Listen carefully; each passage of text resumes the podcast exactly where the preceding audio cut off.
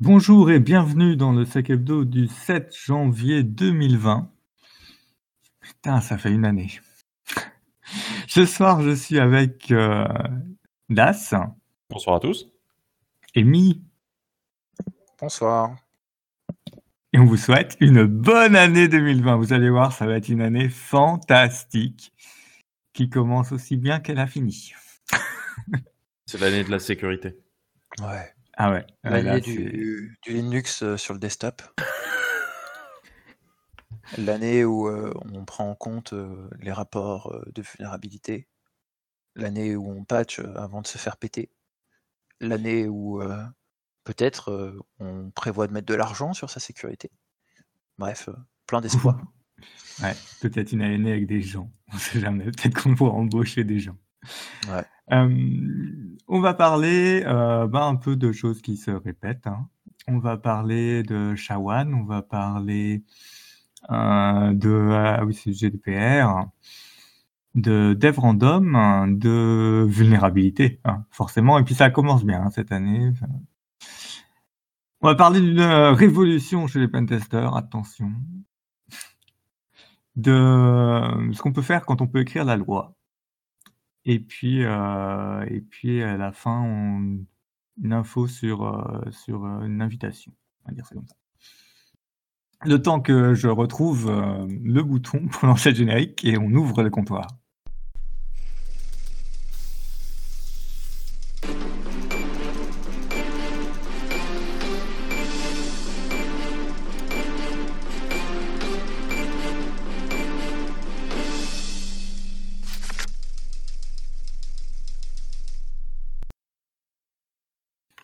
Alors on attaque euh, Same Player Again, Magic Art. Donc Magic Art, on rappelle, c'est un, ce qui, un, c'est pas un groupe, c'est un ensemble de groupes. Donc on va dire que c'est une méthode euh, d'attaque qui consiste à injecter, enfin à compromettre un shop, à injecter du JavaScript qui va récupérer les coordonnées bancaires et euh, données personnelles pour pouvoir derrière faire de la fraude. Donc un nouveau cas, qui deux nouveaux cas, là deux nouveaux cas, Focus Camera, euh, donc qui a été publié, et donc on a dans l'article de presse euh, un chantier highlight sur euh, un cdn3.focuscamera.com qui a été qui a créé et ils ont inséré leur, JavaScript modifié dedans. on en a un autre, j'ai vu Mitch, tu m'en as ajouté un, c'est sûr. Euh, c'est euh, une entreprise euh, qui est en lien avec l'éducation, si je ne dis pas de bêtises, de ce que je t'ai envoyé tout à l'heure, et qui a été utilisé comme outil de déploiement. Pas mal. hop, ils sont, ils sont là. Hop là. Donc ça continue. Hein on va pas refaire euh, pour la quatorzième fois euh, qu'est-ce qu'il faut faire euh, et comment c'est compliqué, à combien c'est compliqué de, de, traiter ça. Mais peut-être que dans les budgets que vous avez négociés, vous avez trouvé de quoi vous occuper de ces vulnérabilités-là, ces compromissions-là. Et pour rester dans le thème de la même chose encore et toujours, on a ce qui est ransomware, hein, ça s'est pas arrêté, au contraire, et un article de Krebs sur qu'il faut pas oublier, et je trouve l'illustration peut être sympa euh, en termes de communication, d'explication. Euh, donc, une entreprise se fait euh, se prend un ransomware, du coup ils remontent leur infrastructure, ils changent tous les mots de passe de toutes les boîtes mail. Euh, et puis à un moment, Krebs était en lien avec l'entreprise, il reçoit un mail des attaquants qui disent ce serait bien si vous pouviez leur dire de payer. Hein? Et ce mail tombe deux heures avant qu'il rencontre euh, la société. Donc il a cherché un peu à comprendre ce qui se passait, puis il a vu qu'il n'était pas le seul à être euh, contacté de cette manière-là par les attaquants. Et au final, euh, ce, qui, ressort de, cette, affaire, c'est que les attaquants ont récupéré tous les credentials qui étaient dispo sur les postes. Et donc, ils ont récupéré tout ce qui était enregistré dans les navigateurs. Et à partir de ça, ils ont pu euh, maintenir euh, un certain nombre d'accès et euh, retrouver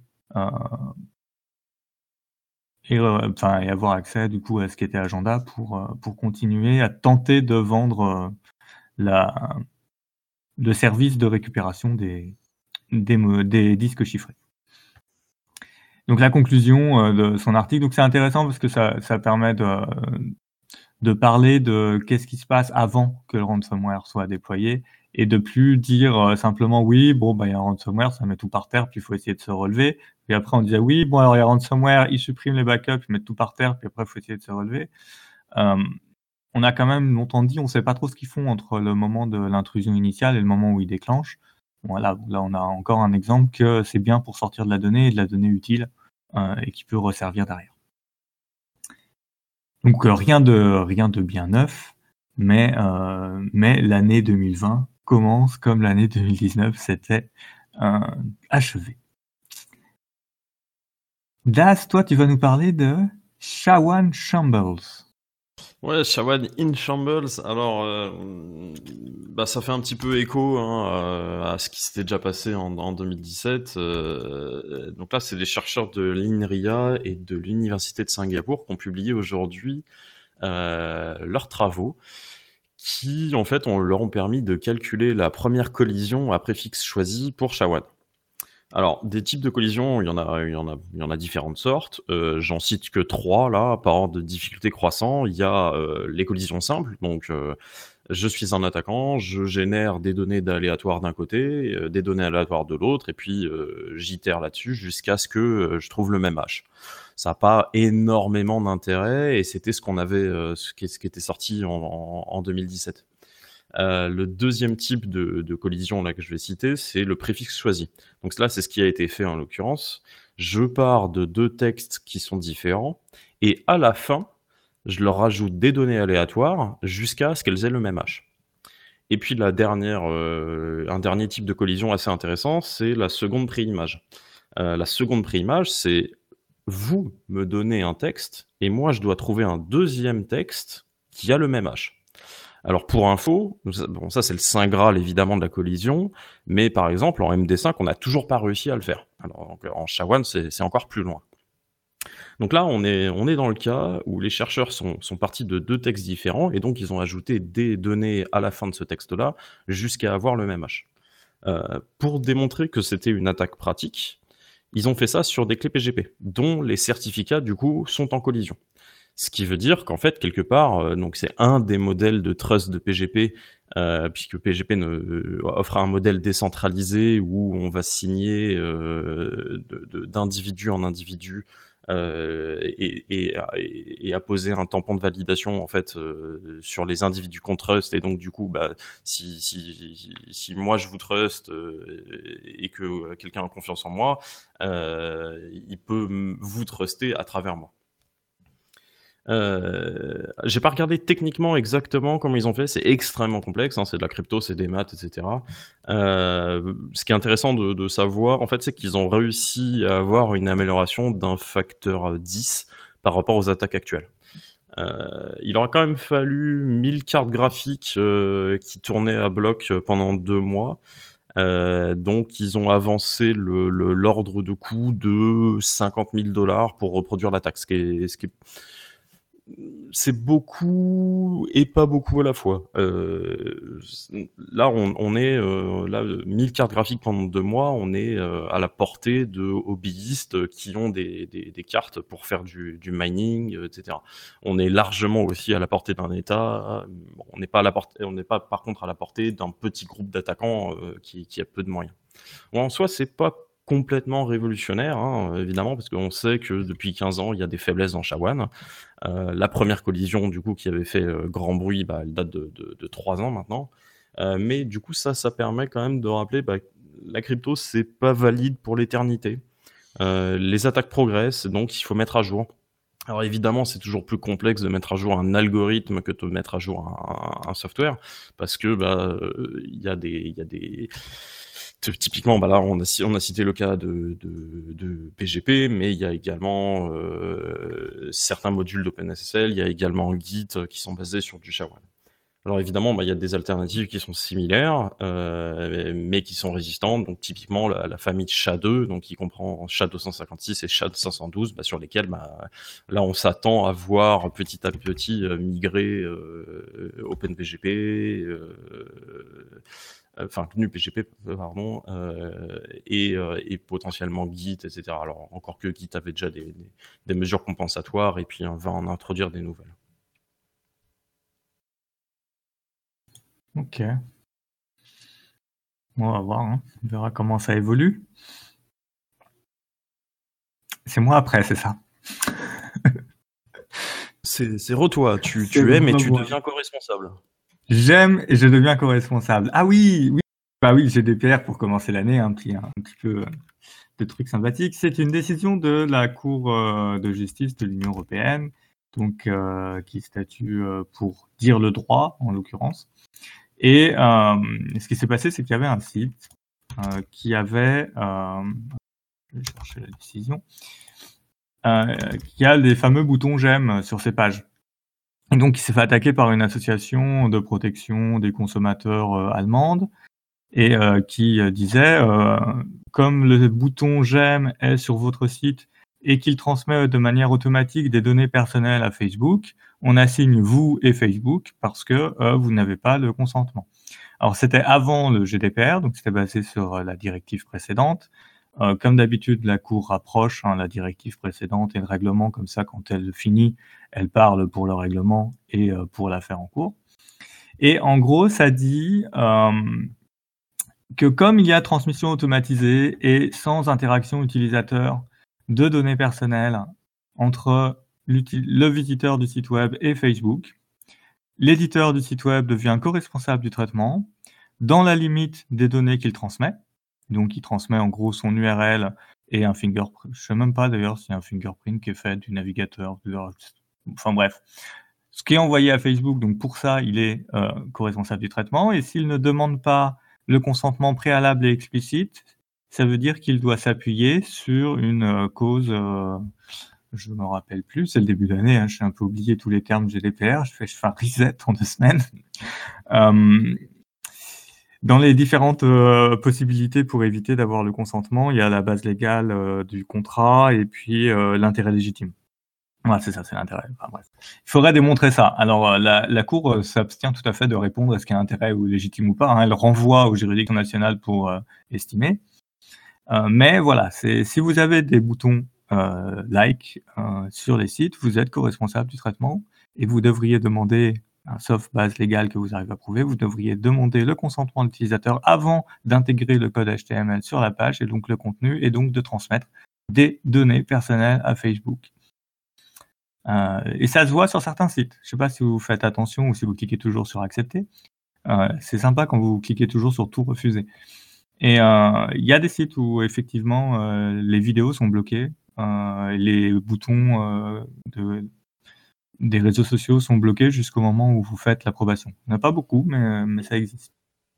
Donc, tout comme on a toujours euh, des sites où pour enlever euh, 4 cookies et 4 trucs, ça prend plus de 5 minutes. Je ne sais pas pourquoi, mais... Euh, donc voilà pour la petit, petit rappel GDPR. Du coup, j'ai mis le lien vers la décision. C'est toujours long les décisions, vous par le bas, hein, par, la conclusion, puis si vous voulez les arguments, vous remontez. Euh, donc euh, voilà, on avance. Ça veut dire que ça a été statué. Donc euh, dans toutes les, tous les jugements en cours et à venir, ce sera pris en compte et donc on peut aller chercher votre responsabilité. Co-responsabilité égale partage d'amende. Ensuite, on retourne à toi, Das. Fin de ah. Dev Random. Non. moi. Il y a eu un mort.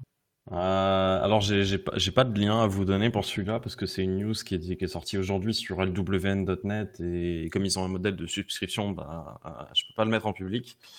Euh, mais c'est assez intéressant. Donc là, il y a une série de patchs en préparation qui va retirer euh, au bout de 15 ans la poudre bloquante de, de Dev Random. Euh, alors l'aléa ou le random en anglais, c'est utilisé euh, quand le kernel ou quand une application a besoin de données aléatoires. Par exemple pour des besoins de crypto. Si, si euh, je suis sur mon ordinateur et que je génère une clé privée, il faut qu'elle soit aléatoire. Donc parce que sinon un attaquant qui est dans les mêmes conditions initiales que moi, il peut générer la même clé.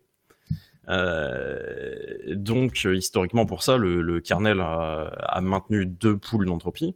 Euh, la première, donc dev random, qui est un appel bloquant, et la seconde, dev urandom, pour dire unlimited, unlimited pardon, euh, random, euh, qui fait sensiblement la même chose, mais qui n'est pas bloquant. Euh, donc la première qui est sur la sellette, euh, elle donne de l'aléa jusqu'à ce que le kernel décide qu'il n'a plus assez d'entropie, auquel cas l'appel devient bloquant. C'est-à-dire qu'il ne va pas retourner tant, qu'il n'y aura pas assez d'entropie. Enfin ça, c'est une mesure que le kernel fait euh, dans son coin. Mais en tout cas, le, PC va être complètement bloqué. Enfin, suivant où est-ce qu'il en est dans son, dans son démarrage ou dans, dans l'application. Euh, ça, c'est un problème parce que bah, euh, c'est pas impossible que ça bloque à un moment qui est pas opportun du tout. Typiquement euh, au démarrage, au lancement d'une grosse appli, etc. Par exemple, moi j'ai eu le cas récemment, un vieux CPU quand j'ai fait la mise à jour de Debian vers systemd, la machine était complètement bloquée pendant 15 minutes à chaque démarrage, puisque euh, il y avait un nouveau périphérique, euh, enfin un nouveau périphérique, pardon, un nouveau composant de systemd qui qui, euh, qui bouffait toute l'entropie de dev random. donc le kernel attendait suffisamment d'événements aléatoires pour pouvoir donner sa session à l'utilisateur. Dans le contexte événement aléatoire, c'est pas mal de trucs et mm, c'est un peu du bricolage de manière générale si le, si le processeur le supporte pas, euh, parce que certains processeurs ont des, euh, ont des instructions spéciales pour générer du random, mais sinon on se base sur euh, des différentiels de temps entre des interruptions hardware, entre des interruptions software, entre les les, les, mouvements de le souris de l'utilisateur, du clavier, les numéros des paquets TCP reçus, etc. Donc il y a plusieurs sources sur un PC conventionnel. Euh, c'est ce qu'on appelle donc du coup un PRNG, donc pour un pseudo random number generator. Euh, et, euh, et, c'est différent d'un TRNG qui est un True Random Number Generator. Et donc là, ça, là, typiquement, ce serait un module hardware qui va se baser sur ben, des, effets potentiellement quantiques ou des, choses qui sont pas perturbables de l'extérieur et qui sont, observables seulement par le module en question. Euh, donc évidemment, bah, comme c'est difficile euh, d'expliquer qu'il n'y a pas de service qui, un service potentiellement critique qui est en train de tourner parce que le kernel a considéré euh, d'une manière qui est plutôt obscure qu'il n'y avait pas assez d'entropie, le fait que dev random existe, finalement, c'est bah, un problème. Les raisons de la suppression sont multiples. Euh, la poule bloquante, euh, bah, elle était essentiellement euh, historiquement maintenue pour des raisons de conformité avec des normes gouvernementales qui sont pas forcément très intelligentes. Et là, là-dessus, le, le, le, côté software de la chose a suffisamment évolué et suffisamment robuste en termes de crypto pour qu'on puisse considérer qu'aujourd'hui il répond à ces normes. Euh, de même, en fait, l'existence, elle-même de la pool qui s'appelle DevRandom donnait quelque part l'impression que Linux possède un true random generator, ce qui est absolument pas le cas. Euh, et en fait, un des problèmes de Linux, enfin qui est, sa force, mais qui est également un problème dans ce cas-là, c'est que Linux supporte tellement d'architectures de CPU qui sont tellement différentes, qui vont du ridiculement simple à l'incroyablement complexe. Finalement, c'est pas possible de laisser la responsabilité de générer du random au kernel. Euh, il y a des CPU qui ont une instruction pour envoyer de l'aléa, mais c'est pas supporté sur, euh, sur n'importe quoi. On va pas retrouver ça sur un microcontrôleur 8 bits. Et puis même si euh, il y a parfois cette instruction pour générer de l'aléa, bah, ça fonctionne pas toujours bien. Par exemple, AMD avait eu un bug il y a quelques années et si on demandait dans certaines conditions, si on demandait de l'aléa, bah, on avait carrément pas de l'aléa. donc des années et des années après, ça c'est un, sujet qui revient très souvent dans la communauté euh, Linux. Euh, il y avait Thomas Pornin, euh, donc qui est, quand même un expert de crypto, qui avait qui avait interpellé un petit peu là-dessus récemment. et puis bon, c'est quand même un système qui avait été challengé depuis des années. Et donc apparemment, donc Théodore a changé d'avis et, le, dev random pourrait, pourrait disparaître de la mainline d'ici quelques mois. La fin d'une époque. Époque CH. Exactement. Très bien. Euh, on n'a aucune transition. Hein. C'est début d'année. Euh, les news sont pas forcément euh, des plus fertiles. Tout le monde était en vacances chez les journalistes. Mais alors, on retrouve quand même Mi et son corner mis le de RSSI qui revient avec deux sujets, un qu'on connaît bien, un qu'on connaît moins bien. Euh, ouais. Du coup, on va partir euh, sur le premier qui est Citrix. Donc euh, Citrix euh, a annoncé des patchs pendant les fêtes. Si vous y étiez en vacances, par vous aviez de la chance, mais là il va falloir patcher. c'est, on va dire, scanner pour l'instant et tenter d'exploiter, mais une exploitation non fonctionnelle pour l'instant du côté des honeypots du SANS, ISC. Euh, la vulnérabilité permet de faire une arbitrary euh, code exécution euh, sur votre plateforme Citrix. les plateformes Citrix concernées exactes, je les ai ici. Donc, on est sur Citrix Application Delivery Controller et Citrix Gateway euh, toutes les versions 13 euh, euh, supportées sont vulnérables, toutes les versions 12.1 supportées sont vulnérables, toutes les versions 12.0 supportées sont vulnérables, toutes les versions 11.1 supportées sont vulnérables pour ADC et Netscaler. et même chose pour 10.5 qui est supporté. vous avez deux informations dedans, c'est que c'est scanné et tenté d'exploiter, et secondo, il n'y a pas de patch actuel, il n'y a que des mitigations qui sont disponibles. Donc mmh Citrix a proposé des, mitigations, vous avez toute une page dedans. la première, sa base dipétable. la deuxième, c'est en réécrivant certaines URL. tac, tac, tac. Ah, il y a un POC public ou pas? Il n'y a pas de POC public à proprement parler. En fait, ah oui, alors on va venir sur la genèse de la vulnérabilité. C'était découvert par les équipes de PT Security euh, ça a été disclose de manière responsable, mais c'est pas très compliqué à trouver selon CNCSC, la vulne. Ils nous ont fait une petite démonstration webinar qui était plutôt sympa. ils disaient que ça mettrait pas plus d'une semaine. On n'est pas encore à une semaine de, du, du, talk qu'ils ont donné pour, pour le développement, mais on a deux, trois On en a au moins deux qui ont été flagués par SNCSC. Si vous passez par un certain flux de traite d'intelligence, vous pouvez en avoir jusqu'à une petite dizaine. Euh, ensuite, euh, vous avez une analyse euh, de la vulnérabilité assez, assez intéressante par Citrix et aussi par Sans. Euh, qui explique un petit peu la vulne, euh, pourquoi c'est préoccupant, ce qu'ils ont vu comme euh, scan. on a quand même des indications sur là où il faudrait exploiter. Quoi. mais on n'a pas un payload tout fait main, si la question était là. Donc, bah, qu'est-ce qu'il faut faire Pour l'instant, vous pouvez faire que l'application des mitigations. dès qu'un patch sera disponible, eh ben, ça sera bien. Euh, c'est attendu. Euh, sinon, euh, le mettre sur un, reverse proxy en premier et réécrire les URL qui ne sont pas conformes. Faire la détection avec des patterns, je sais pas. sur les RP, il y a différentes choses qui sont possibles dessus. mais surtout pas l'exploiter, l'exposer en public. Il hein. faut, faut, éviter là.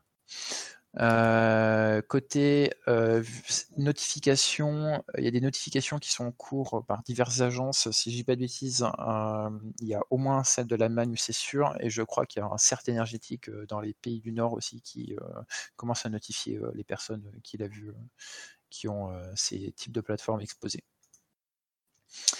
Euh, il y a des clients qui utilisent ces produits euh, de partout. Enfin, le blog de PT Security euh, mentionne un nombre assez conséquent de clients. Après, est-ce que c'est les clients de, Netflix, de Citrix, qui sont mentionnés globalement, ou est-ce que c'est des scans qu'ils ont fait eux? C'est pas vraiment très précisé, donc on sait pas trop. Mais bon, c'est pas ouf de laisser déjà ça de base sur Internet. Donc, si possible, mais derrière un petit VPN avant, c'est mieux quoi. Et donc, si vous avez un VPN, il faut espérer que ce soit pas plus secure. Ah, ou alors qu'il soit à jour. Ou qu'il soit à jour. Et donc, euh, alors on vous en a parlé longtemps, de plus secure, je sais, c'est redondant et tout. Euh, certains sont pas d'accord pour que j'en parle, mais on a un peu du nouveau. Et euh, pourquoi il faut patcher? C'est parce que c'est activement utilisé pour du déploiement de ransomware, notamment du Revil. Euh, et donc, euh, il chope euh, via le plus secure qui est pété, il rentre dedans, il se déploie latéralement, et puis boum. Et bon, c'est pas, pas très fun d'avoir du ransomware chez soi. ça a été confirmé par PulseSecure himself hein, via un statement qu'ils ont fourni à Zach Whittaker. Ça a été confirmé par Znet, qui a eu des infos un peu de partout. confirmé directement par une personne qui intervient sur la réponse à incident et qui a pu confirmer deux infections via ce moyen d'intrusion et aussi par le NSC GovUK qui s'est fendu d'une alerte aujourd'hui en disant qu'il fallait patcher en détaillant un petit peu les informations. Il a donné quelques quelques informations pour vérifier s'il y a des gens qui, font des tests ou pas dessus. Mais bon, c'est pas. Ça nous donne, on va dire, ce qu'on avait déjà un peu comme info. Mais ça ne dit pas exactement ce qu'il faut pouvoir. Enfin, ce qui, ce quoi. derrière, euh, dans le NSC, eux, ils ont fait un peu plus gros. Ils ont appelé aussi en même temps, parce que ça fait pas de mal, les vulnérabilités FortiGate, euh, Apache aussi, hein, c'était à peu près les mêmes idées. Donc euh, là, on est sur la CVE 2018 133-79 pour FortiGate. Et euh, pour Palo Alto aussi, CVE 2019 1579 pour les VPN SSL. Euh, et euh, la CVE euh, de plus secure, c'est un ensemble de CVE, mais la plus intéressante, c'est la CVE 2019-115-10. Et après, bah, si vous voulez faire de l'injection, c'est la CVE 2019-115-39. on vous a mis tous les liens dedans. ce serait bien de patcher parce que niveau ransomware, ils se font plaisir en ce moment. Et pendant les fêtes, ça a bien payé quoi. Ça, moi, ça m'a pas énormément choqué parce que comme c'est à l'approche des fêtes ou pendant les fêtes ou juste après les fêtes, euh, il y a la priorité euh, souvent qui est mise sur le business et du coup euh, ils préfèrent payer immédiatement et récupérer ce qui leur en coûte parce que maintenant ils ont une mauvaise manie. Alors maintenant c'est pas exactement maintenant, ça existait déjà avant, mais c'est ça a été on va dire assez mis en avant par la presse récemment, notamment avec le groupe de Maze, qui avait un site web. Et, si vous ne payez pas, ben, en gros, ils balançaient vos données sur le site web et tout le monde pouvait les télécharger. Quoi. Ce qui n'était pas, pas très ouf au niveau société. Et puis là, vous n'avez pas la possibilité de dire bah non, c'est pas à cause qu'on s'est fait péter et tout. Là, l'acteur met directement les fichiers qu'il a téléchargés à disposition de tout le monde. Donc les autorités, notamment tout ce qui va être légal, CNIL et compagnie, ça, ils ont dû s'amuser à les monitorer tant qu'ils étaient en ligne pour info, hein, pour Maze, ils se sont fait péter leur site. enfin, ils se sont fait péter leur site. Ils se sont fait take down leur site parce qu'ils ont tapé une boîte qui est américaine et elle a demandé en référé en Irlande à ce que ça soit tombé, le site. Du coup, il n'y a plus le site de Maze à l'adresse qu'on avait avant. Donc, pour information, on est à peu près à 186 résultats dernièrement 189 résultats de VPN non patchés en France. Donc il faut patcher. encore faut-il savoir que tu en as un. Quoi. Il y a des chances que faut pas patcher parce que tu sais pas que tu en as un. Ah oui, et dernière chose aussi, une autre boîte qui s'est fait péter pendant début janvier là. Enfin, c'était juste avant les fêtes. Je crois qu'ils se sont fait péter. Ça a été disclose début janvier. Ouais, c'est ça. il s'appelle Travelex. Euh, c'est une compagnie de, trading, je crois, si je dis pas de bêtises. Et bah, en fait, ce qui s'est passé, c'est qu'ils se sont fait péter par les plus sécures. Il y en avait 7 d'ouverts. Ils ont été notifiés début août et plusieurs fois après qu'ils étaient vulnérables et pas de patch. Du coup, bah là, eux, ils se sont fait défoncer. Alors, c'est pas Maze, hein, cette fois-ci, qui les a pétés, c'est Sodi Nokibi toute façon, euh, là, on voit que les threat actors euh, se font plaisir hein, pour le déploiement euh, de ransomware via PulseSecure. Au minimum, si vous en avez encore un et qui n'est pas patché, je pense que si vous arrivez devant votre responsable business ou la personne à qui dépend la décision de patcher ou pas, et que vous lui expliquez qu'il peut perdre beaucoup d'argent très facilement, plus l'image de la société, etc., vu toutes les preuves qu'il y a maintenant disponibles sur Internet, je pense que ça devrait suffisamment les motiver pour patcher. donc pas un patché. Et oui. Donc voilà, une année qui commence encore sur des chapeaux. Hein. En plus, on a, on a une année qui commence bien d'un point de vue géopolitique parce qu'on a une petite tension entre deux pays. Petite tension, ouais. entre les États-Unis et, l'Iran, euh, pour lequel il y a des euh, alertes qui sont émises sur la possibilité de euh, d'attaque. Donc on va dire, je sais pas comment expliquer. Je n'ai pas de mot français bien pour le truc quoi. On va dire sponsorisé, mais disons encouragé encouragé par euh, qui donc les États-Unis disent qu'il est possible que en rétorsion de euh, l'assassinat que les États-Unis ont fait euh, sur un général iranien, il y a différentes attaques contre les États-Unis. Donc, si vous avez des filiales aux États-Unis, si vous avez des points aux États-Unis, il ne serait pas impossible que vous soyez touché, mais ils ne savent pas quoi. Ils ont juste des sources de renseignement qui disent hmm, peut-être qu'au lieu d'envoyer des missiles, ils pourraient faire des choses intéressante euh, au niveau cyber. Euh, du coup, on commence à, enfin, moi, je trouve qu'on commence à avoir beaucoup d'alertes euh, d'un point de vue américain, ce qui laisse à présager qu'ils ont quand même des bonnes sources de renseignement. Mais c'est mon, c'est mon avis, quoi. Après, c'est sûr qu'ils, ont du bon renseignement de leur côté. C'est... Mais Enfin, moi, je suis, partagé hein, sur tout ce qui, ce qui est dit. je pense que s'ils ont vraiment envie d'avoir une cible, ça fait un moment qu'ils doivent déjà l'avoir dans le, giron et peut-être avoir déjà des choses. Donc, il y a peu de chances que vous voyez une, une intrusion. Par contre, il y a plus de chances de voir une post-exploitation ou, ou du, mouvement à l'intérieur de, vos réseaux que de s'exciter tout de suite sur un, pauvre gouvernement, un pauvre site de librairie, de bibliothèque qui se fait défacer, quoi. Je pense que tu peux avoir un courant sympathisant. Je m'inquiète pas trop des attaques étatiques, parce que de toute façon, il faut poutrer. mais, euh, mais il risque d'y avoir un mouvement de sympathisants qui va t'envoyer des gens qui sont juste là pour euh, l'aspect politique et donc qui peuvent faire des dégâts euh, différents de ceux qu'on a quand c'est les mafias qui font juste de l'argent. Ça, ça je suis d'accord.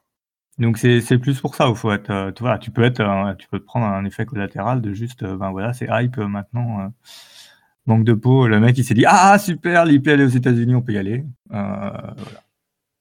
C'est plus ça qui m'inquiète. Après les attaques ciblées, de toute façon, c'est mort, donc, voilà.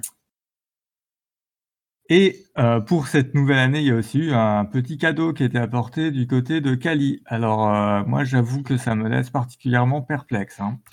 Euh, les nouvelles installations à partir de la nouvelle version de Kali, la 2021, euh, vous n'arrivez plus en route par défaut euh, dans la dans la distrib. officiellement, pour deux choses, c'est que un, ils sont aperçus qu'il y a des gens qui utilisent Kali comme un système d'exploitation normal pour faire du job quotidien, as usual. C'est plus juste j'instancie ma machine pour faire mon test, après je détruis. Euh, et donc, comme il y a moins d'outils qui nécessitent les droits routes par rapport à avant, ils se sont dit oui, on va peut-être enlever. Euh, donc, ils vont enlever. Donc, vous arrivez avec un compte qui est Kali au lieu de route euh, tour. Hein. donc, potentiellement, si vous aviez des détections là-dessus, il ben, faudra les mettre à jour. ouais, moi, je suis assez partagé sur le truc parce que globalement, ça veut dire qu'il y a il y a des gens. je, je, vois pas pourquoi on utiliserait une Kali pour bosser dans, en quotidien, quoi. Ça, ça me choque. Bah, je sais pas ce que vous en pensez, mais. Quand tu fais du pentest au quotidien, euh, tu es sur Kali au quotidien. Maintenant, euh, effectivement, la, la, bonne pratique, ce serait de, de, de, de l'avoir euh, sur un médium type clé USB, une, une live d'une manière quelconque. Mais c'est tellement contraignant que personne ne fait ça. Euh, maintenant, c'est plutôt une bonne chose de s'éloigner du modèle route par défaut, mais d'un autre côté, ça change rien. À partir du moment où tu as une exécution de code sur la machine d'un pentester, tu peux quand même vaguement te dire, alors, à part dans certains cas, je connais quelques personnes qui font du, hardening vraiment en mode parano de leur, de leur machine, mais euh, moi, sur ma machine, euh, si tu chopes une exécution de code, euh, bah, tu vas trouver un moyen de passer route. Hein. Il y a des trucs qui traînent dans tous les sens, des services que j'ai installés, des, scripts que j'ai passé 7 UID pour faire des tests. J'ai oublié ces trucs-là. Il y en a dans tous les coins. Hein. Et il y a beaucoup de gens qui sont dans ce cas-là. Donc, bon, c'est plutôt une bonne chose d'aller vers le modèle non-route, mais à mon avis, ça change rien. Par contre, des, euh, donc, bon, tu trouves des exploits et compagnie, mais est-ce que euh, tu trouves aussi sur la même machine euh, des documents avec le nom des clients et c'est, plus ça hein, qui m'inquiète. Je me dis si les gens normalement le rapport tu le fais pas sur la machine et tu dois et, autant tu gardes tes exploits, tes trucs machin, autant le résultat de, le résultat de ton attaque, etc. Tout ça, tu, tu le transfères sur un disque chiffré qui a pas, etc. Euh, tu gardes pas de données clients entre, un, entre deux engagements. Là, là, là, là, c'est une faute. Ça, c'est une faute. Mais de toute façon, à partir du moment où tu as une exécution de code sur ton poste, oui, oui, après, euh, c'est ça, quoi. Les, données, les données clients, bah, tu les as. Donc le risque, c'est de garder les données clients entre deux, entre deux engagements. C'est pas d'être route sur la machine. Mmh à mon sens. Mais ça va quand même dans la bonne direction, donc euh, bon. Donc voilà, nouveauté euh, arrivée, euh, arrivée à Noël. Ah si, oui, un petit truc pour rigoler un peu quand même. Si vous pouviez écrire la loi. mais il me semble que c'était déjà sorti avant. Ça me rappelle un truc. Pas me laisser ça, moi. Avant. si vous pouviez écrire la loi, parce que qu'est-ce qu'il y avait? Il y avait un problème d'injection SQL sur un des sites qui tenait les, euh, euh, les lois de Gibraltar. Ça ouais. Euh, c'est pas la loi anglaise, Gibraltar? C'est du common law, mais je pense qu'ils ont quand même des lois à eux. Ouais, c'est possible. Normalement, tu as toujours des. Enfin, vu que c'est un droit de décision de justice, je pense que tu as toujours des trucs qui sont quand même locaux au comté, quoi. Enfin, ou au pays, en France. Et donc, euh, sur le, gouvernement, il y avait des lois sur l'immigration. Euh, vieilles, hein, c'est des trucs qui sont mis en ligne, tu vois, c'est 62. Euh, donc 1962. Et donc, il, y avait, il y avait la possibilité de, de remplacer ces documents et donc d'ajouter des trucs dans, dans la loi. Alors, bon, c'est sympa. Après, ce qui, est, ce qui est intéressant, par exemple, en France, on a, on a Légifrance. Euh, quand vous allez consulter une loi sur Légifrance, vous, vous attendez à ce qu'elle soit correcte. Et surtout, euh, vous pouvez démontrer votre bonne foi. Euh, donc, si jamais vous avez n'importe quoi qui est marqué dedans, et qu'après vous vous retrouvez au tribunal pour un délit que vous avez commis, et vous vous dites, bah non, moi j'ai regardé sur Légifrance, et sur Légifrance c'est marqué que c'est possible, eh bien, vous aurez votre bonne foi, donc on aura beaucoup de mal à vous condamner. évidemment, ça dépend de ce que ça dépend ce qui est écrit aussi. Hein. Si, ça saute aux yeux que c'est complètement débile. Mais, euh, mais ça peut être intéressant quand même. C'est ténu comme ligne de défense. Ah ben, euh, sur, tu vois, sur du fiscal, sur du droit fiscal, je pense que ça se défend bien. Euh, sur du droit pénal, non. Hein, sur euh, t'as tué ton voisin, c'était marqué j'avais le droit de tuer. Non. Euh, par contre, tu vois, sur des trucs où franchement, trouver qu'est-ce qu'il faut, quelle est vraiment la réglementation par l'administration, tout ce qui est tout ce qui est lié à ça. Si tu montres que sur le site officiel c'est marqué ça, c'est plus facile, je pense, de te défendre. Et c'est théoriquement, c'est ce qu'on te demande. C'est-à-dire, le citoyen, on lui demande pas de connaître toute la loi, on lui demande de vérifier avant de faire n'importe quoi. Donc, donc c'est jouable. Moi, je pense que c'est le choix. Bah, après, il faut encore réussir à modifier la loi. Euh, mais c'est important, du coup, que ces sites-là soient très bien protégés. Voilà, c'était le seul truc fun que j'avais dans mon flux news. Hein. Ah, moi, j'ai un truc fun. J'ai un truc fun. Vas-y c'est le, CTF annuel du sens. Bon, d'habitude, je parle pas de, tous les CTF, euh, mais celui-là, je l'ai particulièrement aimé. Euh, pourquoi? C'est vraiment le premier CTF très orienté défense que je fais. Euh, donc là, euh, parce que typiquement un CTF, voilà, on va faire euh, du poon web, on va faire du reverse de binaire, on va faire de la crypto, du, poutrage de système Windows, Linux, etc. Et là, c'était très rafraîchissant, c'était très orienté sur la réponse incident. Euh, beaucoup d'épreuves euh, sur le parsing de log, sur euh, essayer de retrouver des événements dans un sens, dans l'autre, pivoter en fonction de, ce qu'on a trouvé à à l'étape d'avant, etc. Donc là, typiquement, il y avait du Splunk, il y avait du Elastic, du Greylog, d'autres encore que j'oublie, une réponse à incident PowerShell. c'est c'était très rafraîchissant, c'était vraiment, vraiment amusant. Euh, alors, je n'ose pas imaginer la quantité de boulot que les mecs ils ont fourni parce que pour arriver à mettre des centaines de, des centaines de méga de logs euh, et puis des centaines de méga de logs fois plusieurs épreuves euh, pour qu'ensuite bah, c'est une, une un vrai intérêt d'aller, d'aller chercher là-dedans. C'est, à mon avis, c'est énormément de boulot. Et bah, c'était vraiment super.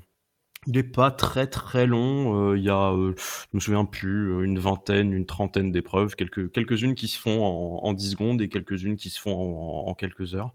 Et c'était c'était vraiment cool. On peut toujours le faire ou On peut toujours le faire jusqu'au 13. Alors je suis désolé, je vous ai averti un peu tard, mais j'étais en vacances, donc. C'est jusqu'au 13, vous avez encore le temps si vous y mettez euh, tranquillement euh, les soirs de la semaine et puis un petit peu ce week-end, ce sera fini d'ici là. Ce que j'aime bien, c'est quand tu ouvres le paquet, ça change ta barre URL avec, euh, avec des Unicode. Ça fait très beau dans Chrome. Hein. Franchement, hein. ouais, c'est franchement sympa.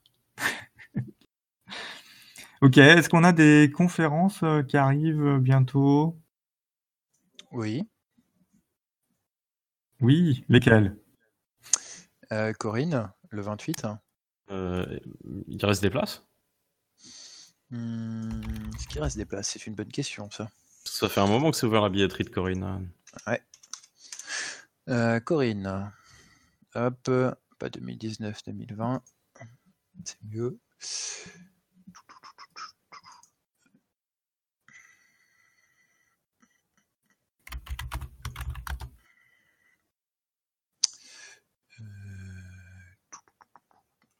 Je retrouve plus la billetterie, moi. Fatigué.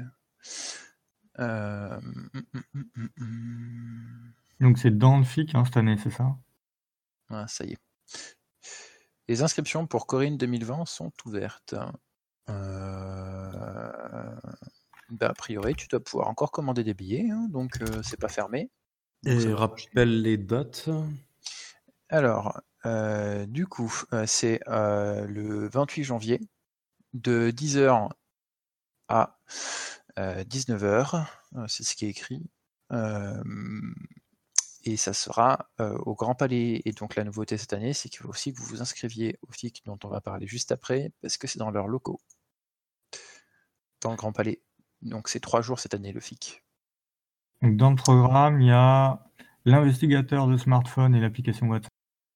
Ça va être sympa ça. Digital Forensics in the Cloud, Main Challenges and Opportunities.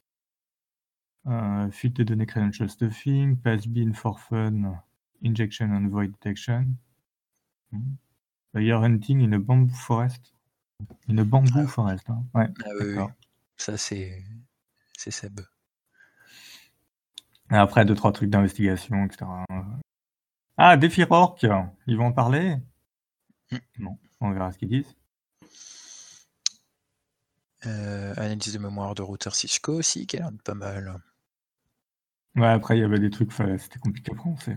c'est pour ça que je pas lu.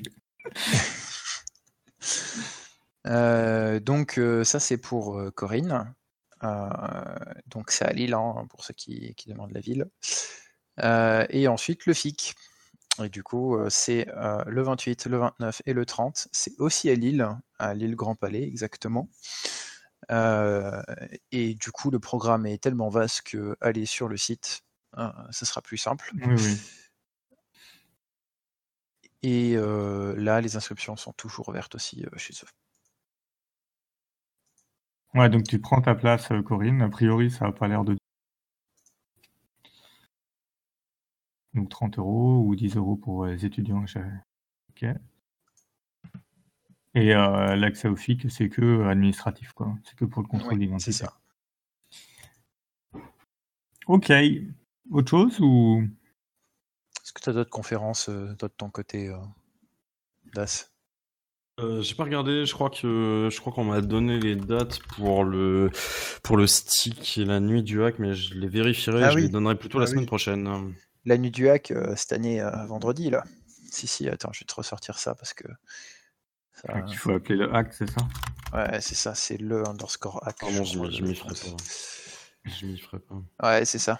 Alors, euh, le hack, Mais la billetterie, la billetterie est pas ouverte encore. ça sera deux jours complets cette année. C'est plus un jour, c'est fini. Et donc, c'est le vendredi et le samedi. Et ça, ça euh, m'arrange pas. Mais bon, tant pis. Euh, et je sais pas si ils l'ont dit, euh, mais normalement, euh, c'est encore là où c'était l'année dernière, c'est des sciences, je crois. Euh, ouais, c'est ça, Cité des sciences. Donc le 26 et le 27 juin 2020. Euh, le site c'est lehack.org. Voilà. Du coup, oui, juin, ouais, bah, il y a le temps. hein. Ah oui, oui, juin. Et stick, du coup, euh, 2020. Euh, Est-ce qu'ils ont balancé les dates ou pas?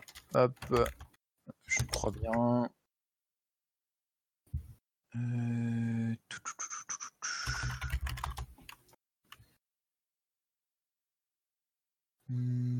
Du 3 au 5 juin. du 3 au 5 juin et toujours à Rennes. Euh, et du coup, le site c'est sstic.org.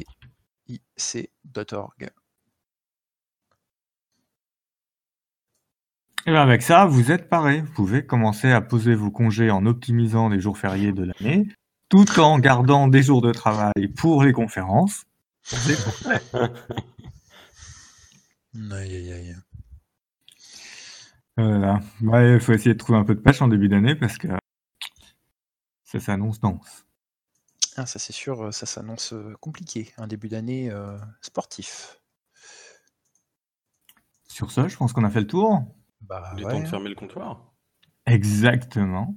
Le temps de trouver le truc de générique et, et c'est parti. Au À revoir. plus tard. À bientôt.